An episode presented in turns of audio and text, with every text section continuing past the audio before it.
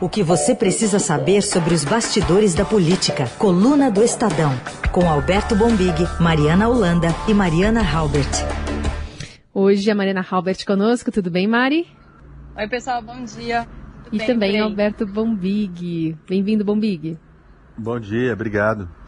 Começando falando, começando a falar sobre a média móvel de mortes por Covid no Brasil, que registra as oscilações dos últimos sete dias, bateu recorde pelo 13 terceiro dia consecutivo. Ficou em 1.705 por dia no balanço de ontem do consórcio de veículos de imprensa. Em 24 horas foram 2.207 novos óbitos, a segunda maior marca da pandemia. O recorde foi no dia anterior, né, 2.349. E o avanço da doença se dá agora especialmente entre jovens. Nesse contexto, a gente tem né, hospitais eh, colapsados, estados não conseguindo nem transferir mais pacientes para outros lugares, porque as UTIs estão lotadas por toda parte. E o ministro da Saúde, Eduardo Pazuello, declarou que o sistema de saúde brasileiro não colapsou, nem vai colapsar. Vamos ouvir. O nosso sistema de saúde está muito impactado, mas não colapsou nem vai colapsar. Estamos de forma integrada com governadores, prefeitos e todo o sistema privado de saúde, concentrando todos os esforços nesse enfrentamento. Declaração também é o contrário do que dizem os secretários de saúde, os prefeitos, os governadores, a Fundação Oswaldo Cruz. Tem cada vez menos gente acreditando no Pazuello, não tem não, Bombig? Ah, tem. O Pazuello tá pegando fama de vender terreno na lua, né? Como a gente colocou na, na ilustração da, da coluna do Estadão de hoje. É, uma fonte até me disse uma coisa interessante essa semana, dizendo você compra um carro do Pazuello, se você chegar numa. For, for usado, ou se ele for vendedor de uma loja, né, é difícil, né? Ele vai prometer que vai te entregar, que vai chegar, mas você não vai acreditar mais, né? É o que está acontecendo com relação às vacinas é, esse jeito dele de, de, de, de, tentar dar um drible na realidade, né? Anunciava dose, anunciava lotes, depois no dia seguinte diminuía, virou uma, uma confusão. É, deu uma sobrevida ali de um mês, sei lá, 20 dias, né? Até todo mundo uma hora parar, os governadores principalmente, né? Estou falando dos governadores, dos secretários municipais e estaduais de saúde, parar e dizer, peraí, gente, não, não dá para confiar mais, não dá para entender nada, né? O cronograma da, da vacinação se perdeu completamente no Brasil, né? E essa questão da, de, de, de, de tentar não, não dizer a verdade sobre o que está acontecendo no sistema hospitalar brasileiro, ela é completamente perigosa, né? E foi amplamente rebatido, né? Rapidamente, amplamente rebatido pelos, pelos médicos, né? É, que disseram, bom, se isso que nós estamos vivendo não é um colapso do sistema de saúde, o que seria então, né? É, o Pazuello está no, no, grupo de brasileiros, né, liderando, né, porque ele tem uma posição muito importante, que é a de ministro da Saúde, é, mas liderando um grupo de brasileiros que, que, que, de uma maneira geral, parece que quis vencer a Covid no grito, né? É, vencer a pandemia no grito. Tipo, eu me recuso a mudar a minha vida, vou viver do jeito que eu sempre vivi até hoje. Vou viajar, eu vou sair. Perdeu, perdeu né? Perdemos essa guerra, não tem como vencer a Covid no grito, né? Agora, quando isso vem de, de alguém, de um cidadão comum, já é ruim, né? Porque provavelmente ele não vai usar máscara, não vai respeitar as medidas de restrição. Quando essa, essa postura vem do ministro da Saúde, aí é desesperador. Aliás, sobre essa questão das vacinas, né? Até pedir para a Mari uh, colaborar com a gente nisso aqui, porque ó, foi a, foram cinco vezes já em oito dias que o ministro ou o ministério é, reduziu a, a, projeção de entrega de vacinas. Eu lembro que lá no fim de fevereiro falou em 46 milhões, depois falou em quase 49 milhões, aí foi reduzindo para 30, aí para 28. Agora a última, quarta-feira, falou de 22 a 25 milhões, podendo chegar a 38, como se 38 fosse um número próximo ali de, de 25 milhões, né, Mari? Pois é, e fora toda essa confusão, esse vai e vem de números, né? É, essa falta de previsibilidade real, o ministro falou que, que poderia chegar a 22, 25 milhões de doses, mas em um documento oficial que ele apresentou ao Congresso na quarta-feira, é, ele mantém o número de 38 milhões. Então, e disse que a previsão que eles tinham passado, que o Ministério tinha passado para o Congresso há alguns dias atrás, não tinha mudado. Então, isso confundiu ali os senadores que estão pressionando bastante, né, por uma pela instalação de uma CPI para investigar toda a condução né, do governo federal na, na pandemia, as, as ações de enfrentamento e tudo mais. E o ministro entregou esse documento que todo mundo ficou continuou com dúvida, era para esclarecer e se manteve a dúvida. Agora os senadores dizem que vão esmiuçar direitinho né, é, os dados que foram colocados ali, mas dizem que não conseguem mais acreditar nos, nos dados que o Ministério tem passado. E não só senadores disseram isso pra gente, governadores também estão dizendo que eles não conseguem mais é, seguir o planejamento do Ministério da Saúde, né? O que é muito grave, porque imagina você ter que planejar a vacinação no seu estado, na sua cidade, e não saber quantas doses você vai receber, né? De fato, é uma situação muito caótica, muito complicada aí. Ô Mari, mas assim, há pressão que está crescendo sobre essa CPI da Covid, mas insuficiente ainda para a abertura de uma, né? Olha, eu não sei se a é, é, ainda, é claro, falta convencer o presidente do Senado, Rodrigo Pacheco, mas a minha impressão de, é de que essa pressão está crescendo, assim, ele está ficando cada vez mais sem saída. Esse documento que o Ministério entregou, inclusive, foi uma tentativa é, dele ali com o presidente da Câmara, o Arthur Lira, de tentar né, ter algum documento que pudesse respaldar ali algum argumento de que uma CPI não seria necessária nesse momento, mas a, a estratégia não deu muito certo, porque os senadores continuaram com essa dúvida. O Rodrigo Pacheco tem insistido em uma comissão externa de acompanhamento que está em funcionamento no Senado, mas os próprios senadores, o próprio presidente dessa comissão diz que ela não tem poder suficiente de é, esmiuçar os detalhes, né, os problemas do enfrentamento à pandemia. Então, essa pressão está crescendo sim no Senado. É, de fato, ainda não é suficiente a ponto de convencer o Rodrigo Pacheco, mas eu acho que na semana que vem tem chance sim dele ficar ali sem saída. Aliás, só uma adenda aí, Mari e também Bombig, é, o Ministério essa semana pediu ajuda à China, né, para comprar vacina. Ixi, chegou a é, esse ponto. É, é, esmiuçando um pouquinho essa estratégia que a Mari está falando, me parece que, que a ideia ali é, é, é o, o Rodrigo Pacheco e o Arthur Lira bateram no peito, mataram no peito e disseram, olha, vamos tentar ganhar tempo aqui, enquanto isso faz alguma coisa, Pazuello. Né? Só que eles já estão ali enrolando, ganhando tempo, e o Pazuello não consegue fazer esse alguma coisa que seria encaminhar uma vacinação no país é, é, a, a, o senso de, sobrevivência desse, de, dos políticos é, chamado, do chamado centrão, né, desses políticos que estão no, no comando do Congresso, ele é muito maior que qualquer outra coisa. Se daqui a pouquinho eles começarem a perceber que, tá, que, a, que a imagem deles, que a reputação, é, é o que resta de reputação da, da classe política ainda está sendo ameaçada por essa, por essa inação do Pazuello, eu acho que aí vai CPI, vai coisa pior. O ministro sem credibilidade não pode permanecer no cargo, gente. Ele perdeu completamente a credibilidade entre os gestores e os, e os governadores. E esse episódio da China é, também derruba ainda mais a credibilidade, porque você tem que ir lá agora pedir pedir pinico, como dizia minha mãe, uma expressão muito antiga, né? Pedir ajuda é, para quem você lá atrás era, era o algoz, né? Era quem espalhou o vírus, era quem era o grande inimigo, ficou naquela blá blá blá da, do, do, do trampismo, né? Atacando a China o ano passado todo. E agora estamos dependentes, desesperados, aí precisando da ajuda da China. Aliás, o, o Lira entrou nessa costura pesadamente. A Maris pode até falar um pouquinho disso, né?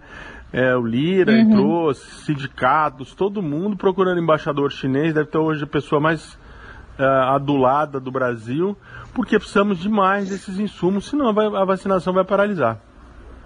Mas tudo por quê? Porque estamos no último, estamos lá no final, na rabeira da fila de prioridades de compra. Esse precisa ser colocado sempre. É, não aquela ideia que o presidente lançou no final do ano passado. A virada do ano é emblemática para mim, é emblemática no Brasil a virada do ano. É, seja porque o, o, presidente deu aquele mergulho nefasto em, em Praia Grande, né, dando um péssimo exemplo para os brasileiros. Foi lá desafiar o vírus, nadar, aparecer, aglomerar, galera gritando, xingando o isolamento, xingando o Dória e tudo mais é, seja porque ele deu aquela declaração dizendo: Eu estou aqui parado, quem tiver interesse que venha me vender. Ali ali já estava desenhado é, a, a, nossa tragédia, o nosso colapso. Ele não entendeu nada de como funciona o mercado. É, quem precisava de vacina naquele momento era o mundo todo, eram todos os países, e a disputa já estava muito alta entre as nações. Ficou parado, deu no que deu. Pois é, tratou vacina como se fosse pãozinho na padaria, que você pão quentinho toda hora. Mas é, é, queria fazer uma pausa rápida aqui no noticiário aí da, da pandemia. A gente vai voltar no segundo bloco, falar mais disso, da, dos impactos políticos também ligados à pandemia e à volta do ex-presidente Lula ao cenário político eleitoral. Mas essa semana teve uma revelação exclusiva aí da, da coluna do Estadão, que eu queria que a Mari comentasse, a de que a mulher do ministro Tarcísio de Freitas, ministro da Infraestrutura, foi contratada pela Embratur, né, a Cristiane Freitas. Tem um, o que, que tem nessa história, um nepotismo cruzado? O que, que acontece nessa história aí, Mari? Pois é, é, essa, a questão do nepotismo, ela divide alguns juristas com quem a gente conversou, né? É, alguns entendem que é sim nepotismo, porque ela é ligada a um ministro, né? Existe até um entendimento do STF é, sobre essa questão do nepotismo e por isso que alguns entendem que se encaixa nesse caso, outros entendem que não, porque a Embratur é um serviço social autônomo, né? Enfim, uma questão do juridiquês ali meio, burocrata, meio burocrata, mas é, o fato é que ela está trabalhando na Embratur com um salário de 20 a 23 mil mensais, excluídos ali os, auxílios, os auxílios, né, como auxílio refeição, educação, saúde, que a gente sabe que no serviço público são muito altos. Em janeiro, a gente mostrou também que a mulher do secretário da Pesca, o Jorge Saif, também trabalha na Embratur. Então, é, a, a empresa está se tornando ali um, um cantinho, digamos, especial para alguns familiares de integrantes do governo, né? É um caso emblemático, eu acho, é, na forma como né, o alto escalão do governo vê esses espaços. O presidente Jair Bolsonaro foi eleito é, criticando o toma lá da cá, o, né, aqueles arranjos políticos que ele mesmo dizia que o Centrão fazia, mas hoje o seu governo tem casos concretos iguais a outros governos, é, né, inclusive esse que a gente demonstrou essa semana. É um é, nepoturismo, né? É o que ele chamava de boquinha do PT, né? E aí tá bo... pelo jeito tem uma ah, boquinha lá na Embratur também, né? É, Sem falar que o líder do lugar. governo, Ricardo Barros, ele defende claramente o nepotismo, né? Exatamente, Carol, você falou que eu ia colocar agora. É, há um sentimento pró-nepotismo nesse governo e parece que a Embratur de fato foi escolhida ali a dedo porque tem essa, essa divergência jurídica. Então, onde é, que, onde é que tem um lugar aqui que a gente pode colocar que vai ficar, vai dar na cara, mas não vai, mas não vai dar, mas não vai dar BO jurídico. Mas o escolhido foi a Embratur. E, e até e, e, um ministro que é bem, muito bem avaliado, né, do governo do governo Bolsonaro. Mas está lá a mulher dele trabalhando pegar o histórico dos gabinetes do deputado, Bolsonaro e dos filhos, sempre tinha alguma coisa envolvendo famílias, né, essas coisas todas, né? Já, Tô, já é, vem de longe. Tinha, tinha, é verdade. Tinha ali uma, uma, uma... Bolsonaro foi meio pioneiro montar umas espécies de ONGs, né? Mandato coletivo, né? Sim. o mandato eu não sei se era coletivo, mas o pagamento parece que sim. Socialização dos, dos, dos dividendos coluna do Estadão, versão áudio aqui no Jornal Eldorado, conosco Alberto Bombic e a Mariana Robert, direto de Brasília.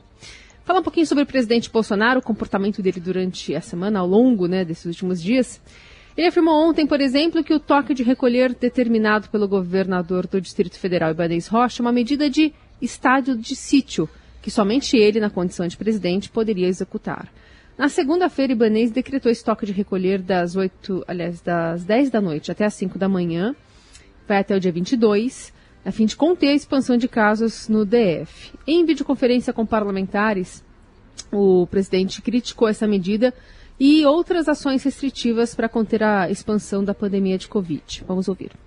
Até quando nós vamos resistir isso aí? Aqui no DF, toma-se medida por decreto de estado de sítio de 10, de 22 horas às 5 da manhã, ninguém pode andar. Só eu poderia tomar uma medida dessa, e assim mesmo, ouvindo o Congresso Nacional. Então, na verdade, uma medida extrema dessa, só o presidente da República e o Congresso Nacional poderiam tomá-la. E nós vamos deixando isso acontecer. Não é verdade. O artigo 137 da Constituição estabelece as condições em que o estado de sítio né, aconteça e que é diferente do toque de recolher.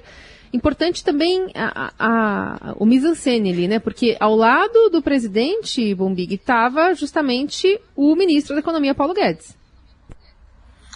É, o Bolsonaro está tentando calibrar esse discurso agora, que foi muito complicado. A gente vai tratar da volta do Lula ao jogo político, né? Não ao jogo político, obviamente, mas ao jogo eleitoral, porque agora com, com os direitos recuperados.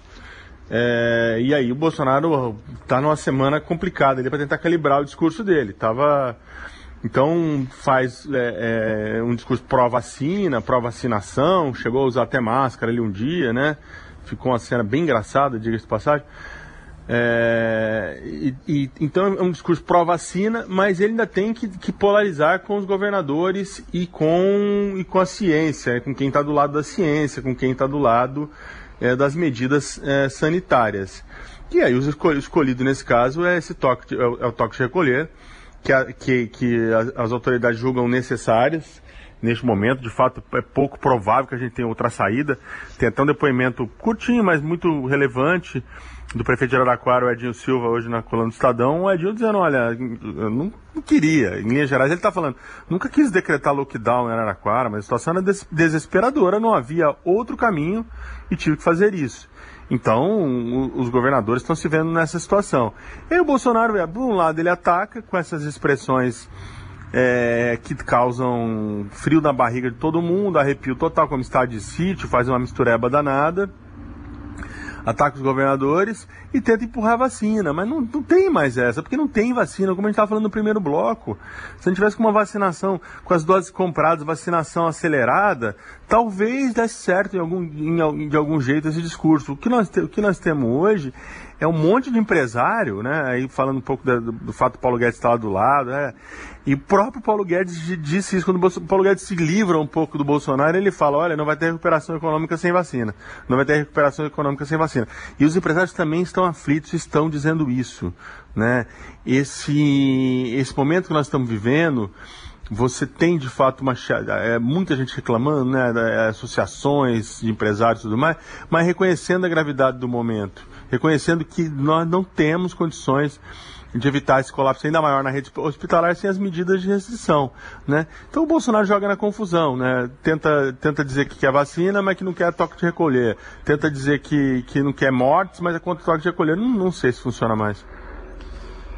Pois é, é, é, inclusive esse artigo 137, um dos, um, um, dos momentos aí que permitem estado de sítio é se um país aí, uma força estrangeira invadir o Brasil, não consta que Alberto Fernandes, o do Paraguai, o Abdo estejam preocupados com isso agora, estão lá com os problemas deles, né? Mas é, teve outra falha de memória do, do presidente na, na live de quinta, ele, ele disse que nunca se referiu à Covid como uma gripezinha, nem minimizou a, a gravidade da doença, mas a gente traz aqui a lembrança do dia 20 de março, olha, já vai fazer um ano, né, do, do ano passado, é, foi, foi até em rede nacional de rádio e televisão em que ele foi explícito nessa declaração. Em especial aqueles que nos criticam sem qualquer base. Né? Ah, o governo abandonou o tratamento do Covid, a ele a antivacina.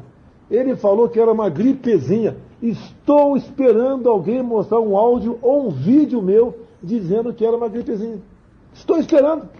Depois da facada não vai ser uma gripezinha que vai me derrubar, não, tá ok? Se o médico, o Ministério da Saúde, me recomendar um novo exame, eu farei. Caso contrário, me comportarei como qualquer um de vocês aqui presente. Tá aí. Isso aí foi uma coletiva, essa segunda parte, mas teve também Rede Nacional de Rádio e Televisão, que ele falou lá que ele tem histórico de, atleta, é, histórico de atleta e que no máximo seria uma gripezinha. Estou falando até com a, com a entonação que ele falou. Né, ele está mentindo descaradamente, né? Ele, não, ele, o Bolsonaro tem mentido reiteradas, reiteradamente nos últimos, no, desde o recrudescimento dessa crise da, da, da, da Covid-19. Essa foi uma mentira que o presidente contou, a gente precisa dar o um nome que, que, isso tem, é, e, e, e, isso, olha, ensejaria é, ações mais duras e mais graves se tivesse um Congresso minimamente atento e vigilante. Mari, alguma, alguma repercussão já dessa nova fala do presidente em Brasília ou o pessoal já está meio amor, amortecendo tudo? Não, teve repercussão sim, os uh, parlamentares ficaram, é, como a gente está falando aqui, né, estarrecidos. O presidente mente reiteradamente, é, reiteradas vezes, diz que não não falou gripezinha e está gravado, né? Até como o Heiser falou, ele de, falou essa palavra num pronunciamento em rede nacional. Mas o que mais pegou o Congresso essa semana é, foi a fala do Eduardo Bolsonaro sobre as máscaras, quando ele fala que o, né, enfim, usou uma expressão chula aí, para criticar a imprensa que fica cobrando o uso de máscara. Essa fala dele foi mais criticada pelos parlamentares, muitos até dizendo que deveria sim se recorrer ao Conselho de Ética porque é uma quebra de decoro, a forma como ele falou. Agora, a fala do presidente fica ali nas críticas, né? Ninguém toma a iniciativa de realmente. É, de realmente tomar uma ação mais dura, algo mais concreto que pudesse levar aí a um processo, né, num exemplo, assim, algo que fosse mais duro, uma reação de fato a ele. Agora 8h29. O personagem da semana. A gente retornou aqui com o personagem da semana. Tem dois importantes, mas um acabou permeando todo o noticiário político e sanitário. Vamos ouvir. Eu espero que todo mundo esteja de máscara aqui.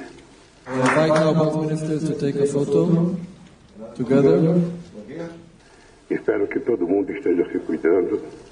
Yeah, only with, we need it with the, with the mask. Espero que brevemente todos vocês tenham tomado vacina. Sem a produção da Fiocruz do Butantan, nós hoje praticamente não teríamos vacinado ninguém. E eu queria falar com o médico aqui se eu posso tirar minha máscara para poder falar com vocês. Ah, máscara, tá sem mata com máscara. Enfia no rabo, gente. Porra, a gente tá lá trabalhando, ralando, vocês sabem o que, que é. Chega lá, você nem toma banho, às vezes vai direto pros compromissos. Eu estou a dois metros de distância. Vocês todos já fizeram um teste. Vocês todos estão livres. Então, eu gostaria de tirar minha máscara para poder falar com vocês. Bom, Bombig, tem o fator Lula no meio dessa semana, além da máscara, né? É, o Faquinha, né, segunda-feira, tirou ali um, um, coelho da cartola. A gente até fez uma ilustração bacana disso aí, tirando o coelho, o coelho é a cara do Lula. Da cartola, né, tentando ali tentando é pegadinha do Faquin, né? E virou o mundo político de cabeça para baixo. Ninguém eh, tinha a mínima ideia de que o Faquin faria isso numa tentativa desesperada de salvar a Lava Jato, né? Para evitar a suspeição do Moro. Mas não adiantou muito, porque no dia seguinte o Gilmar botou a suspeição do Moro para votar, suspendeu tudo, e aí o Lula na quarta-feira é, já estava lépido e, e, e é, fazendo um discurso de candidata, candidata a presidente né? É, é, ele nega, diz que não, que não mas estava lá, lançou plataforma de uma campanha, né? Tem vários memes aí de internet, de, de, de internet nesse sentido. É, e um discurso que, excluindo a, a parte da, da, da, autodefesa dele, um discurso que ele mirou o Bolsonaro, né? Mirou o Bolsonaro, mirou as deficiências do governo Bolsonaro, foi para cima. É, e, e, e, apareceu uma voz de oposição. Né? O PSDB vinha ensaiando, a gente até publicou no final de semana ali, um, um na coluna do Estadão exclusivo ali, é, o governador de São Paulo, o governador do Rio Grande do Sul, Dória, o governador do Rio Grande do Sul, Eduardo Leite, o Serra, é, atacando o Bolsonaro, né, um, um PSDB se unindo no primeiro, no primeiro, momento, mas na quarta o Lula veio e, e, e, e tem um poder de comunicação muito grande, mobilização, surgiu uma oposição ao Bolsonaro, surgiu uma oposição ao Bolsonaro, surgiu um candidato viável eleitoralmente, porque as pesquisas sempre indicaram ele bem posicionado, vamos ver o que elas vão indicar a partir de agora, e aí a situação deu uma mudada, ninguém esperava esse fator é, no ano pré-eleitoral. Né? Todo mundo imaginava que a situação do Lula fosse resolver mais adiante.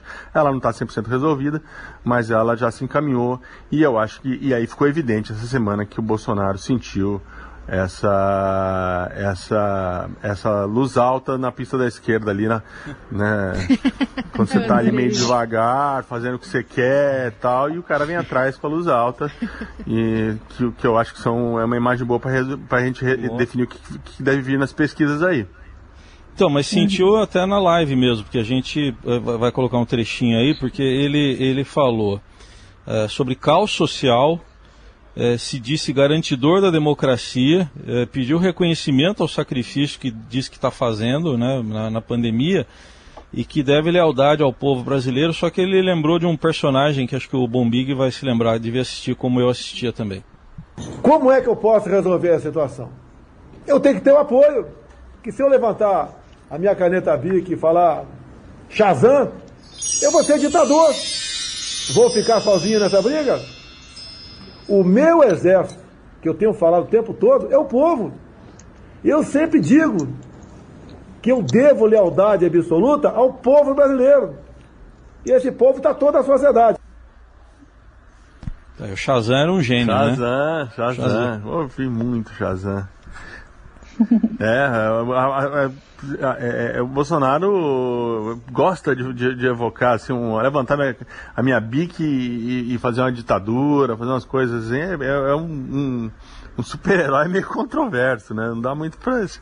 Esses poderes que ele, que ele que acha que são dele, não são dele, não, hein? Ele não tem esses poderes aí de, de dar uma canetada e, e, e criar uma ditadura no país. Ainda bem, né? Ainda bem. Bom, e temos então música para o personagem da semana. Quem é você? Adivinha se gosta de mim? Hoje os mascarados procuram os teus namorados perguntando assim: Quem é você? Diga logo que eu quero saber o seu jogo. Temos Noite dos Mascarados, né? De Chico e Elis. Tem um trechinho que fala de carnaval, fala que amanhã tudo volta ao normal, será? Deixa a festa acabar, deixa o barco correr, deixa o dia raiar. É que a gente está esperando dia a dia, né? Que as coisas melhorem, mas os números insistem em trazer o, o resultado de toda a festança, de toda a aglomeração, de todas as contraindicações vindas também de Brasília, né, Bombi? Exatamente. É. E, e, que se usem essa máscara, né, gente? Porque assim é barato e é eficaz. Não é o que o nosso uhum. deputado falou, né, Eduardo? A máscara é barata, a máscara é, é, é eficaz. Que todo mundo continue usando, usando máscara nesse baile insano que virou esse país. E lembrando, tem que usar máscara no rosto, né? Isso, porque lá, lá, lá em Israel ele não usou no lugar que ele sugeriu. Lá em Israel, se usasse no lugar que ele sugeriu, ia separado ali ia falar, não, não é aí, não é aí, é mais para cima. É o ídolo dele, Netanyahu, né? O cara usa máscara, vacina as pessoas, aí chega aqui o cara fala tudo o contrário. Lá fica pianinho, né? Bonitinho. Bom, Big, obrigada por hoje. Até semana que vem. Obrigado a vocês. Até semana que vem. Valeu, Mari. Um beijo. Um beijo, pessoal. Até mais.